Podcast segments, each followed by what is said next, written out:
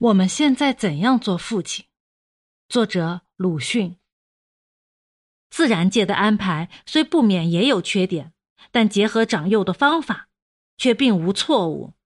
他们并不用恩，却给予生命以一种天性，我们称它为爱。动物界中，除了生子数目太多、一一爱不周到的，如鱼类之外，总是挚爱他的幼子。但绝无利益心情，甚或至于牺牲了自己，让他的将来的生命去上那发展的长途。人类也不外如此。欧美家庭大抵以幼者弱者为本位，便是最合于这生物学的真理的办法。便在中国，只要心思纯白、未曾经过圣人之徒的作践的人，也都自然而然的能发现这一种天性。例如，一个村妇哺乳幼儿的时候，绝不想到自己正在施恩；一个农夫娶妻的时候，也绝不以为将要放债。只是有了子女，即天然相信愿他生存。更进一步的，他还要愿他比自己更好，就是进化。这离绝了交换关系、利害关系的爱，便是人伦的锁子，便是所谓的刚。倘如就说抹杀了爱，一味说恩，又因此责望报偿，那便不但败坏了父子间的道德，而且也大反于做父母的实际的真情，播下乖辣的种子。有人做了乐府，说是劝孝，大意是什么？儿子上学堂，母亲在家磨杏仁，预备回来给他喝，你还不孝吗？之类，自以为拼命为道。殊不知，富翁的杏酪和穷人的豆浆在爱情上价值同等，而其价值却正是父母当时并无求报的心思。否则变成买卖行为，虽然喝了杏酪，却不宜忍辱喂猪，无非要猪肉肥美，在人伦道德上丝毫没有了价值。所以，我现在心以为然的。便只是爱。无论何国何人，大都承认爱己是一件应当的事，这便是保存生命的要义，也就是继续生命的根基。因为将来的运命早在现在决定，故父母的缺点便是子孙灭亡的浮现，生命的危机。易卜生做的群鬼虽然重在男女问题。但我们也可以看出遗传的可怕。欧世华本是要生活、能创作的人，因为父亲的不检，先天得了病毒，中途不能做人了。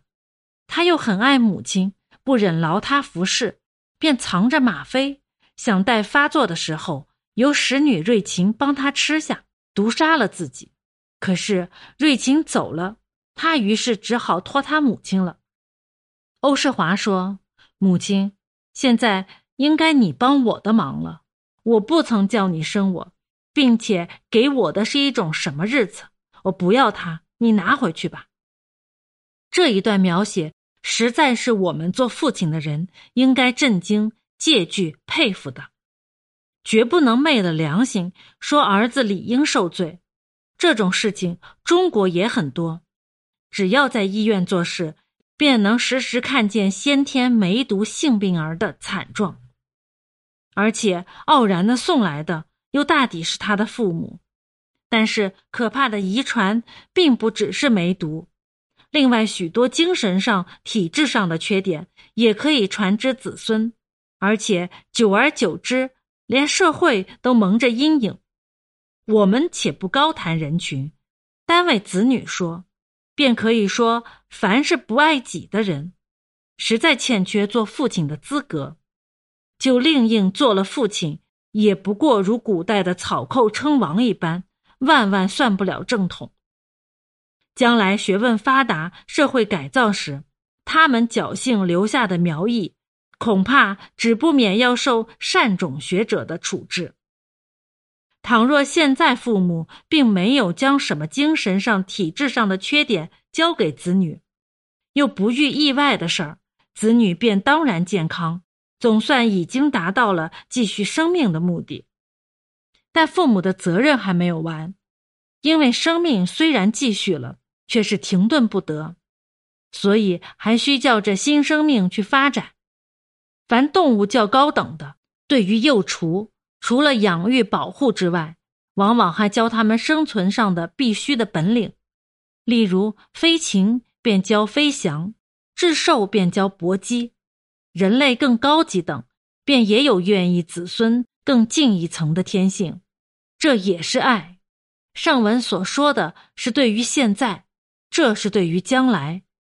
只要思想未遭固蔽的人。谁也喜欢子女比自己更强、更健康、更聪明、高尚、更幸福。就是超越了自己，超越了过去，超越便需改变。所以子孙对于祖先的事应该改变。三年无改于父之道，可谓孝矣。当然是屈说，是退婴的病根。假使古代的单细胞动物也遵着这教训。那便永远不敢分裂繁复，世界上再也不会有人类了。幸而这一类教训虽然害过许多人，却还未能完全扫尽了一切的人的天性。没有读过圣贤书的人，还能将这天性在明教的抚月底下时时流露，时时蒙念。这便是中国人虽然凋落萎缩，却未灭亡的原因。所以觉醒的人此后应将这天性的爱更加扩张，更加纯化，用无我的爱自己牺牲于后起新人。开宗第一便是理解。往昔的欧人对于孩子的误解是以为成人的预备，中国人的误解是以为缩小的成人。直到近来，经过许多学者的研究，才知道孩子的世界与成人截然不同。倘不先行理解，一味瞒做，便大碍于孩子的发达。所以，一切设施都应该以孩子为本位。日本近来觉悟的也很不少，对于儿童的设施、研究儿童的事业都非常感兴趣，都非常兴盛。第二便是指导。